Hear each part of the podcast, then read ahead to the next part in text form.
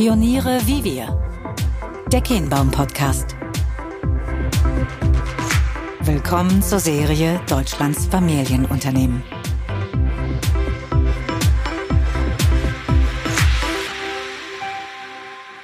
Sie sind unser Mittelstand. Erfahre, was die neue Generation an der Spitze von Familienunternehmen antreibt. Ist ihr Erbe mehr Last oder eher Chance? Wie erleben Sie Disruption und Wandel?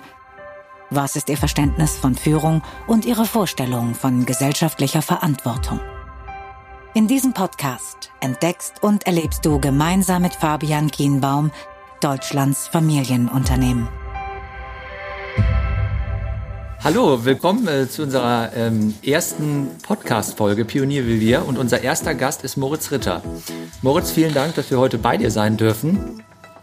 Als ich mir überlegt habe, diesen Podcast ins Leben zu rufen, da habe ich mich erinnert an ein Gespräch, das wir hatten vor etlichen Jahren in Berlin. Ähm, ich glaube, du warst gerade dabei, in Erwägung zu ziehen, bei euch in das Unternehmen einzusteigen. Ich hatte es schon gemacht und ähm, wir hatten ein gutes Gespräch, mich. Wir waren irgendwie in der Hotelbar und ähm, äh, ich dachte irgendwie, das wäre doch mal ein guter Anlasspunkt, um wieder zusammenzukommen und jetzt ein paar Tage später äh, auch zu erfahren, wie es dir geht. Aber da dich ja alle gar nicht so gut kennen wie ich, ähm, wäre es doch mal schön, wenn du dich vielleicht vorstellen könntest.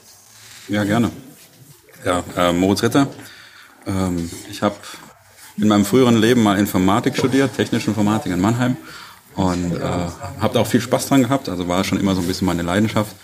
War dann zwei Jahre am Fraunhofer Institut in Karlsruhe und habe da ja, programmiert, Bildverarbeitung und Regelungstechnik waren meine Themen. Hat mir viel Spaß gemacht und dann, wie es glaube ich dann doch so bei einem einen Familienunternehmen ist, kam dann ja, der Ruf des Familienunternehmens, doch das bisherige Leben an den Nagel zu hängen und in die Firma einzusteigen. Diese Familienunternehmen, jetzt habt ihr ja äh, auch eine besondere Situation. Ihr habt ja im Prinzip mindestens zwei. Und ähm, du bist bei Ritter Energie, aber wir sitzen heute bei Ritter Sport. Kennt man ja bisweilen, gerade auch wenn man ähm, in Deutschland mit den Zügen unterwegs ist. Man kann sich dem ja gar nicht entziehen. Wie, wie war das für dich so auch in deiner Kindheit, als du mhm. aufgewachsen bist? Wann hast du so zum ersten Mal so dieses Unternehmertum gespürt? Ich glaube, das Unternehmertum habe ich in dem Sinn wenig gespürt, weil mein Vater das auch bewusst äh, ein bisschen aus der Familie rausgehalten hat, weil es er in seiner Kindheit nicht ganz so positiv erlebt hat. Ähm, auf der anderen Seite ist halt eben gerade die Schokolade ein Konsumprodukt, was jeder kennt, eine unglaubliche Markenbekanntheit. Jeder kann unseren Spruch quadratisch praktisch gut hoch und runter beten. Sowas ist natürlich der perfekte Tratsch, egal wo man lebt. Also das heißt, jeder weiß relativ schnell, wo man dazugehört da habe ich eher, sage ich mal, die Schattenseiten des Familienunternehmertums kennengelernt, dass die Leute relativ schnell eine gefestigte Meinung haben, mhm. wie man denn wer, was man hat, mit gewissen Vorurteilen einem äh, begegnen und man gerade das, was man dann später als Jugendlicher ganz wichtig braucht, irgendwo ein geschützter Raum, wo man sich entwickeln kann, wo man so genommen wird, wie man eben ist und ähm, ja auch mal Quatsch machen kann, ohne dass es gleich ein Riesenthema ist. Ja, das hat nicht ganz so funktioniert, aber so schlimm war es auch nicht. Ich bin auch eben nicht in Waldenbuch aufgewachsen, sondern ein bisschen weiter weg in Heidelberg. Da war es schon etwas abgeflacht, aber trotzdem wusste man sehr schnell, wer ich bin. Damals, als du dann ähm, dort zur Schule gegangen bist wahrscheinlich ähm, und dich dazu entschlossen hattest zu sagen, was du studieren willst, wie, wie, wie hast du diesen, äh, sagen wir mal, diesen, hast du dir einen Wunsch erfüllt, weil du vielleicht irgendwie Affinitäten gespürt hast, denen du nachgehen wolltest, oder wie kam das eigentlich zu deiner Studienwahl? Dann in Mannheim warst du, ja, nicht? Genau, in Mannheim habe ich äh, Informatik studiert. Das war definitiv ein Wunsch von mir. Also das war sehr schnell klar. Da hatte ich es deutlich einfacher als, glaube ich, viele anderen. Ähm, ich wollte schon immer was mit Computern machen, seitdem ich einen geschenkt bekommen hatte. Äh, von dem her war das relativ einfach. Es war eher die Frage, wie macht man das nicht ganz so trocken, deswegen auch technische Informatik, wo man dann, wo sich was bewegt, was ich persönlich dann immer schön finde, wenn es eben nicht nur theoretisch ist, sondern irgendwo auch praktisch sichtbar ist. Mhm. Und von dem her war das eine, eine Wunscherfüllung, aber jetzt eben auch seit einem Familienunternehmerkontext, der war in der Form nicht gegeben, sondern das war eben, weil mein Vater das damals eben sehr, eben Alfred Ritter der Dritte, also von dem her ist schon quasi per Geburt klar, mhm. was seine Aufgaben sind. Ähm, ich bin einer der ersten Nicht-Alfreds in, in, unserer Familie, also deutlich freier und dementsprechend auch bei der Berufswahl war eher immer das Credo, mach, was dich glücklich macht. Äh, super Sache, Vater, ja. Also es war schön, die Freiheit auf der einen Seite, auf der anderen Seite, du bist voll verantwortlich, kriegst keine Unterstützung in dem Sinn, das ein bisschen Aha. ausprobieren oder ein, oder ein Feedback, sondern musst halt selber suchen. Aber wobei, in meinem Fall war das tatsächlich relativ einfach für mich und war dann auch eine, eine gute Berufswahl, beziehungsweise Ausbildungswahl. Genau, und dann warst du äh, beim Fraunhofer Institut und bist dann irgendwann dem Ruf gefolgt und bist nicht, wie ich eingangs sagte, jetzt ja bei Ritter Sport tätig. Da bist du, mhm. dem Unternehmen bist du verbunden als Gesellschafter, aber du, du gehst ja einer noch viel spannenderen Aufgabe nach. Was könnte es in der heutigen Zeit Spannenderes geben, als sich dem Thema Energie zu widmen? Mhm. Bei Ritter Energie, dort bist du vor vier Jahren, glaube ich, eingestiegen ähm, als Geschäftsführer. Warst dem Unternehmen auch vorher verbunden, in, in einer Beiratsrolle, glaube ich. Mhm. Erzähl doch mal, wie, wie ist denn dieses Unternehmen eigentlich in eurer Familie äh, ins Leben gerufen worden? Was hat damals den Ausschlag gegeben? Äh, und wann, wann, war das eigentlich genau? Und wie alt ist das Unternehmen? Genau, das ähm, sagen wir einer der wenigen positiven Effekte von Tschernobyl. Ähm, aber im Endeffekt hat uns eigentlich die Schokolade dazu geführt. Also 1986 ist der Reaktor in Tschernobyl in die Luft geflogen und mhm. sehr viel Radioaktivität ausgetreten. Unter anderem eben ist auch Radioaktivität in der Türkei niedergeregnet und hat dort die Haselnussernte verstrahlt für ein Jahr. Haselnüsse ähm, bei der Untervollnussschokolade natürlich ein sehr wichtiger mhm. Rohstoff und etwa 80 Prozent der Welternte der Haselnüsse, die man für Schokolade verwenden kann, kommen aus der Türkei. Von dem her konnten wir da keine Haselnüsse mehr kaufen. Also wir waren direkt von der Energiewirtschaft, die eigentlich in dem Sinne nichts mit, mit der äh, Schokolade zu tun hat, betroffen dass wir da ein Rohstoffproblem hatten. Und das war für meinen Vater, der sowieso schon ökologisch immer sehr motiviert war, der, der letzte Punkt, wo er gesagt hat, ich möchte im Bereich der Energie als Unternehmer etwas Positives ähm, ja, bieten, ja, um zu zeigen, dass es auch andere Wege gibt in der Energieerzeugung als welche, die hochgefährlich sind. Ähm, hat sich dann aber nicht für den Bereich Strom entschieden, was ja eigentlich naheliegend wäre, sondern für den Bereich Wärme. Wenn man sich die den Energieverbrauch in Deutschland anschaut, dann haben wir ein Viertel etwa für Strom, Viertel für Verkehr und Hälfte ist Wärme. Also das ist eigentlich der viel, viel größere Batzen, mhm. der aber ja, in der Wahrnehmung gar nicht so präsent ist. Klar, Wärme ist auch viel unterschwelliger, mhm. ähm, aber ist, was den Energieverbrauch angeht, ist Wärme eigentlich das, das Riesending. Deshalb sprichst du ja auch gerne von der Wärmewende. Eigentlich geht es mehr um die Wärme als um die Energie. Aber vielleicht nochmal auf den Ursprungspunkt zurückzukommen etwa 30 Jahre später, im letzten Jahr habt ihr euer Jubiläum gefeiert. Scheinbar zumindest äh, so alt wie wir sind, hat man den Eindruck, dass das Thema Klima, Nachhaltigkeit auf einmal wieder in ein ganz anderes Bewusstsein gekommen ist. Mhm. Fühlt ihr euch dadurch zusätzlich bestätigt in eigentlich in eurer Grundidee? Und vielleicht kannst du darüber auch mal skizzieren, wie waren denn eigentlich so die, die letzten 30 Jahre? Wo, wie, wie konntet ihr unternehmerisch reüssieren in der Zeit und wie ist aber auch vielleicht dein Blick nach vorne? Hm. Ja, also wie es eben so ist, auch vor 30 Jahren gab es schon Startups, äh, war damals eben eine, eine wilde und, und spannende Zeit.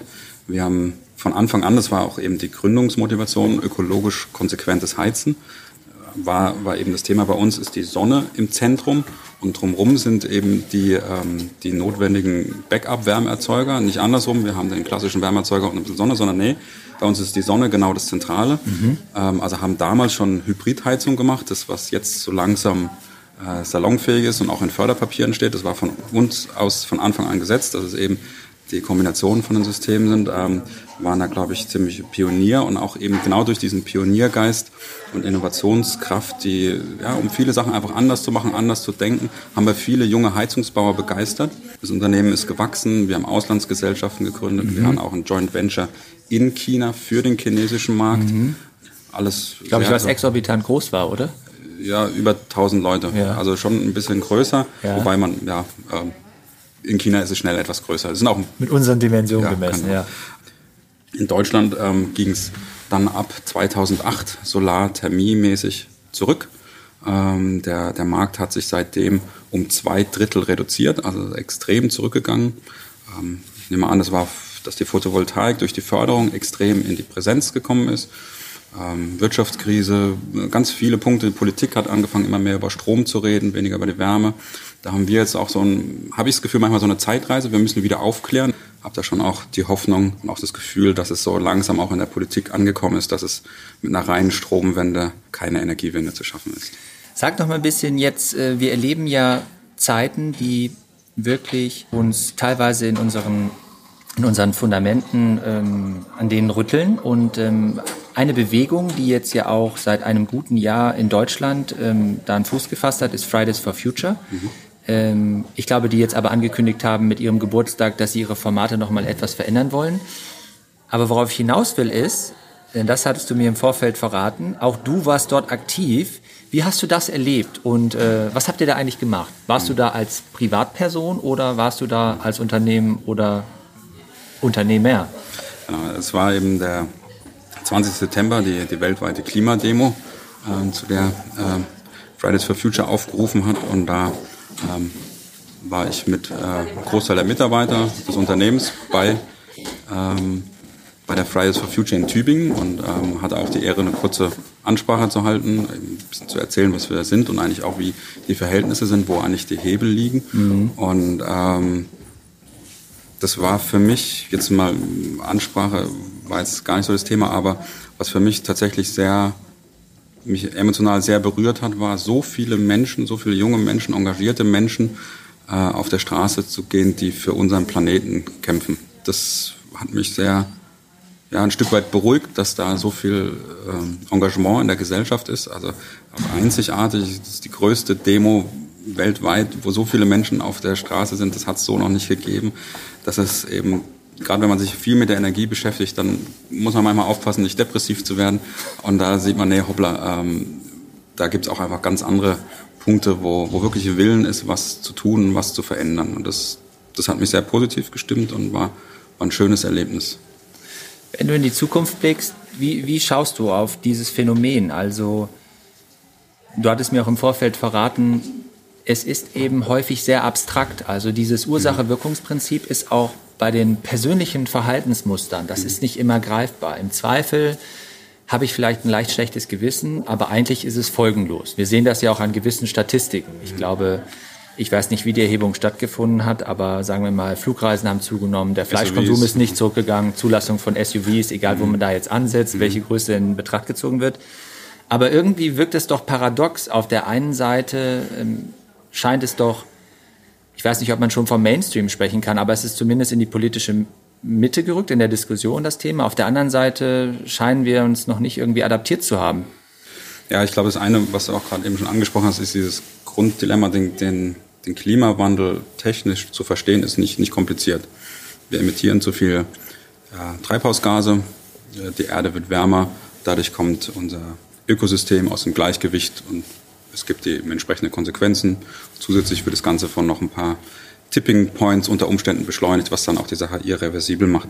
Ähm, hat man, denke ich mal, wenn man sich ein bisschen beschäftigt, in einer Stunde verstanden.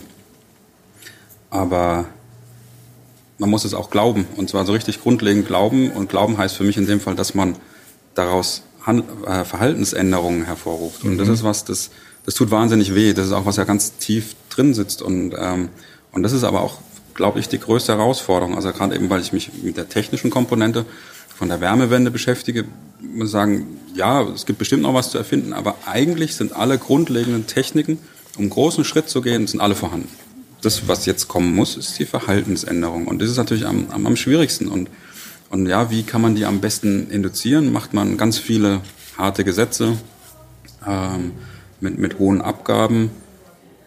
Ist mit Sicherheit ein, eine Methode, wie man was verändern kann.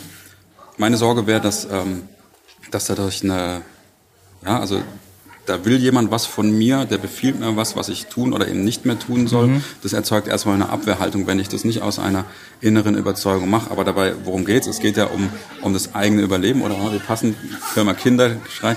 Ähm, es geht über, um das Überleben oder beziehungsweise das komfortable Leben von den nächsten Generationen. So können wir alle aufeinander zeigen, aber im Endeffekt des Tages sitzen wir in einem Boot und wenn das sinkt, dann haben wir alle ein Problem. Mhm. Hat sich dein Bewusstsein in jüngster Zeit auch nochmal verändert? Das wäre schade, wenn, wenn man sich da nicht verändert, ähm, weil es gibt immer noch Sachen, die man verändern kann. Also ich denke, von meinem Energieverbrauch bin ich ganz, ganz okay, hoffe ich auch, habe eine Heizung von uns ähm, und, und fahre auch mittlerweile ein Elektroauto, wobei das kann man auch sehr, sehr zweischneidig sehen. Ähm, für mich ist ein Punkt, und das ist, geht schon sehr an die eigene Nase greifen, ist das Thema Ernährung, was ähm, mhm. vor allem die Ernährung am kurzfristigsten halt einen großen CO2-Hebel hat. Mhm. Und man muss den ersten Schritt gehen. Ohne den ersten Schritt kann man den zweiten Schritt nicht gehen. Und, und, und auch bei der Ernährung, man muss halt anfangen damit, sich bewusst werden, was ist es, leichte Umstellung und dann kommt man vielleicht auch ein bisschen in, in Fahrt und merkt, okay, ja, es funktioniert und so habe ich auch Spaß und da gibt es die Möglichkeiten. Und, und auf, auf dem Weg müssen wir doch gesamtgesellschaftlich was in Bewegung bringen. Und eigentlich macht Veränderung ja auch Spaß. Ganz genau, das ist genau der richtige Zeitpunkt, vielleicht um nochmal in das Unternehmen zurückzuspringen. Das, was du gerade ausgeführt hast, wie würdest du das beschreiben? Zieht ihr als Unternehmen bei Reta Energie sowieso schon Überzeugungstäter an? Oder habt ihr vielleicht auch kleine missionarische Elemente, die ihr euren Leuten mitgebt in der Zeit, in der sie bei euch sind? Äh, definitiv beides. Äh, wobei, ähm, also wenn, äh, wenn ich mir da Produktmanager oder ähnliches anschaut, also gerade äh, im Bereich Solar, da haben wir einen Produktmanager, der sagt, ja, ich bin wegen dem Produkt da und deswegen komme ich. Und also das, das, mhm. das ist das, was mich erfüllt. Mhm. Ähm, missionieren tun wir unsere Mitarbeiter definitiv nicht. Ähm, Subtil. Der, aber auf der anderen Seite ist, haben wir natürlich eine Unternehmenskultur, wo, wo die Begeisterung für erneuerbare Energien, die, ja, der, der Spaß an Effizienzsteigerung, äh, möglichst viel mit der Sonne zu machen, einfach sehr im Unternehmen verankert ist und es steckt an. Vielleicht kannst du noch mal äh, beschreiben, wie, wie sehen so die Abnehmer der Zukunft aus? Mhm. Wie, wie begegnet ihr dem Thema? Vor einem guten Jahr ähm, habe ich ein Programm ins Leben gerufen, was mich ähm, ja, durch, eben als Familienunternehmer beschäftigt, Thema Generationswechsel, aber eben auch durch die Gründungshistorie eben vor 30 Jahren. Da sind viele frisch bei uns eingestiegen, von dem her ist da jetzt gerade so das Thema Generationswechsel vergleichsweise homogen im Vergleich zu anderen Herstellern präsent. Und ähm, dann haben wir mit ähm, 35 jungen Handwerkern, die kurz vor dem Generationswechsel oder kurz danach stehen, eine Schiffsreise nach Oslo gemacht. Und ähm, also Schiff, damit sie nicht abhauen können und kein Handyempfang haben, das, das ist immer ganz gut sowas. Und ähm, was zu trinken gab's auch, ne?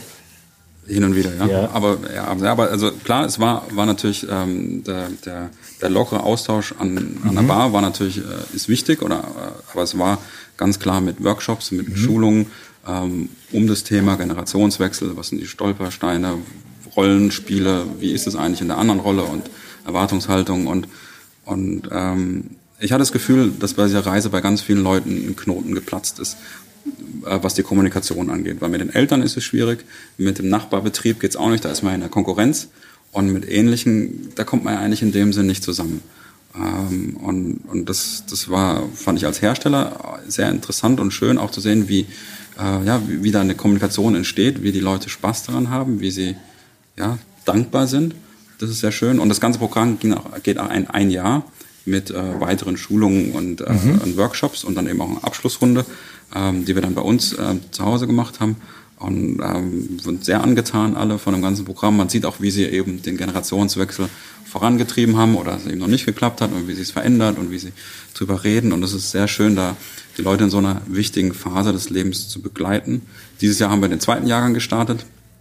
Ähm, äh, war auch wieder sehr interessant, wie, wie, wie unterschiedlich dann auch die Menschen sind. Aber es hat Spaß gemacht, diese jungen Menschen zu sehen, wie sie mit Begeisterung da sind. Und es hat auch so ein bisschen, was ja oft bei Leuten ist, dass man sehr Sorge hat mit der jungen Generation und um Gottes Willen und so weiter. Mhm. Und da muss ich sagen, nee, die wird einem da ein Stück weit genommen. Das macht Spaß, das ist schön zu sehen, dass es da einfach äh, auch in der nächsten Generation sehr fitte Leute gibt, die Spaß dran haben und was vorantreiben wollen, was bewegen wollen und ja, auch das Herz am richtigen Fleck haben, ganz wichtig. Stichwort Nachfolge, wir haben es zu Beginn ja kurz besprochen, sind mhm. aber nicht tiefer ins Detail gegangen.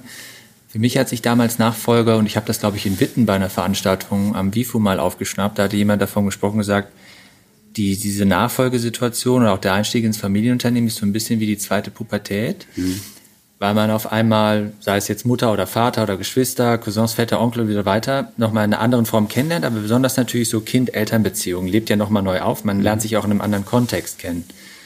Wie hat sich das damals für dich eingefühlt? Dein, dein Vater hat das Unternehmen ja gegründet, mhm. war zu dem Zeitpunkt, als du aber eingestiegen bist, glaube ich, nicht operativ tätig. Würdest genau. du jetzt im Nachhinein sagen, das war vielleicht ein Vorteil? Also das war jetzt nicht so nach dem Motto, der ist, äh, Moritz kommt jetzt, der tritt jetzt unmittelbar in die Fußstapfen seines Vaters. Wie, wie, wie hast du das empfunden?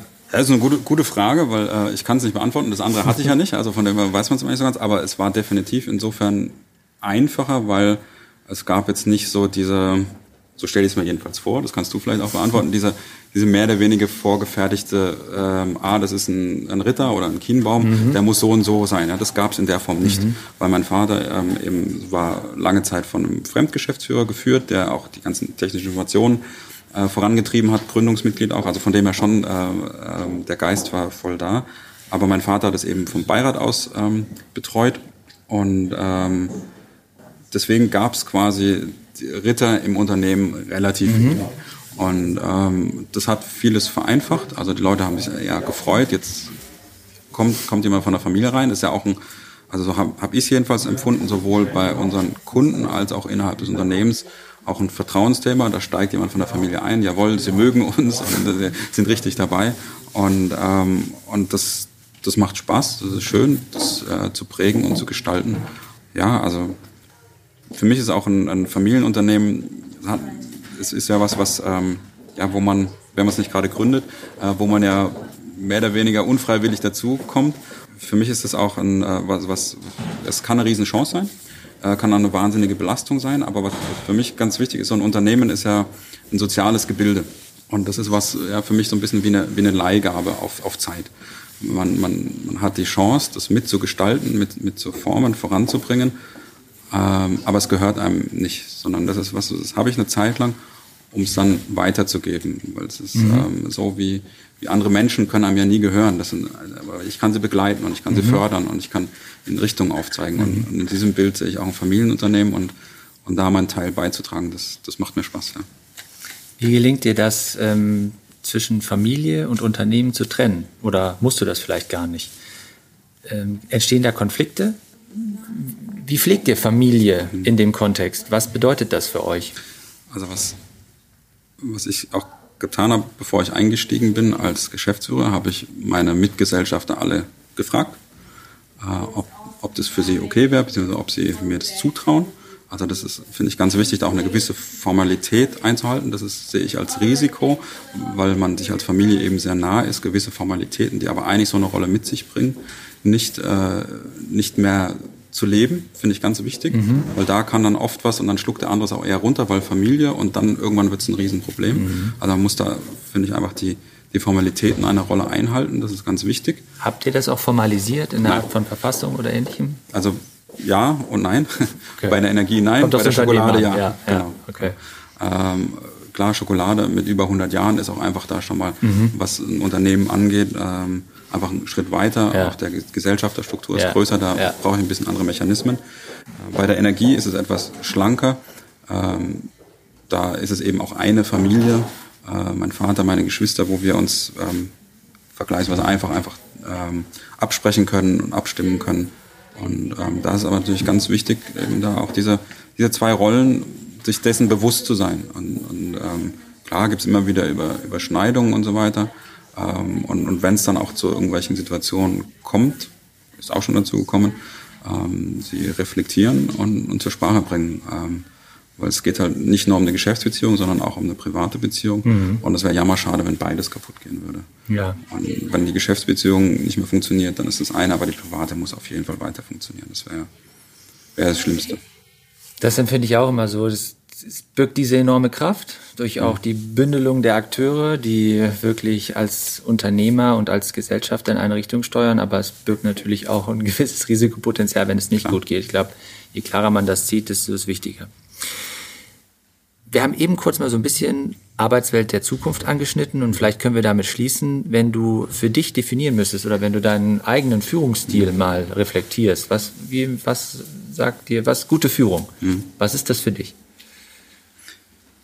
Für mich ist es ganz wichtig, dass man seine ähm, Kollegen oder ja, das drückt es vielleicht schon ein bisschen aus, ähm, seine, seine ähm, Angestellten eben ähm, total ebenbürtig sieht. Also ähm, klar von den Rechten vielleicht nicht, was sie mhm. im Unternehmen entscheiden können, mhm. aber von ihrer Kompetenz und, und, und ihrer Fähigkeit, äh, Situationen zu bewerten. Und von dem her wirklich ein, ein sehr respektvoller und, und kollegialer Umgang. Und ich bin ganz fest davon überzeugt, dass man als Gruppe, wenn man sich sauber führt, dass man da bessere Entscheidungen treffen kann. Es gibt natürlich auch Entscheidungen, da gibt es in dem keinen Sinn kein richtig oder falsch, sondern es muss schnell entschieden werden, ähm, muss sauber entschieden werden, aber ähm, eine, eine, eine Gruppe, eine Dynamik in einer Gruppe, die möglichst heterogen besetzt ist, ähm, ist unglaublich ähm, bereichernd und, und erlebt es auch, wie einfach meine, ja, meine Mitführungskräfte unglaublich viel mehr reinbringen. Und man hat einfach mehr als zwei Augen im Unternehmen. Das ist ganz, ganz wichtig, um, um möglichst viel mitzubekommen. Und ähm, Transparenz, flache Hierarchien ist für mich ganz entscheidend. Äh, Führung ist nichts, was, was im stillen Kämmerlein passieren darf. Ganz im Gegenteil. Umso transparenter, umso schlüssiger das für alle ist, umso mehr werde ich es erreichen, dass das Unternehmen sich dann auch in die richtige Richtung bewegt. Hast du darüber den Eindruck, über die Art und Weise, wie ihr das Unternehmen steuert, du auch führst, dass ihr innovativer seid, als wenn ihr es nicht machen würdet? Wärt ihr genauso gut, wenn ihr vielleicht eher stärker top-down orientiert agieren würdet und vielleicht Na, mit einem patriarchischen Stil? Die ganzen Projekte, die im Unternehmen sind, die sind sehr darauf angewiesen, dass, mhm. dass viele Akteure zusammenarbeiten. Und umso patriarcher ein System ist, umso so enger werden die Kästchen, in denen die einzelnen Leute handeln können. Mhm. Und ähm, das funktioniert, glaube ich, im Frühjahr hat es eher funktioniert, wo die Aufgaben auch klassischer waren. Da hatte ich eher auch einen Prozess, den ich bedienen musste. Das wird immer weniger durch die Digitalisierung, sondern es geht wirklich immer mehr um Projekte. Und bei Projekten ist es ganz wichtig, dass verschiedene Bereiche zusammenarbeiten. Und da geht es nur auf Augenhöhe. Was sind denn deine Vorsätze für 2020? Und damit können wir dann auch schließen. Hm. Meine Vorsätze sind, ähm, die Energiewende voranzutreiben, im Sinne von guten Heizungssystemen, definitiv. Den Spaß und die Freude an der Arbeit nicht ver verlieren. Gucken, wie, wie ich es vielleicht schafft, dass meine Mitarbeiter noch mehr Spaß daran haben, sie, sie fördern.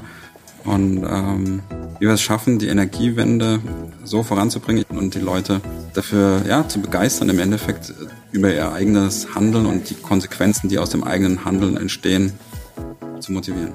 Sehr gut. Moritz, vielen Dank. Du bist Überzeugungstäter, man spürt die Energie und ich wünsche dir und euch gutes Gelingen dabei. Herzlichen Dank. Vielen Dank, Fabian.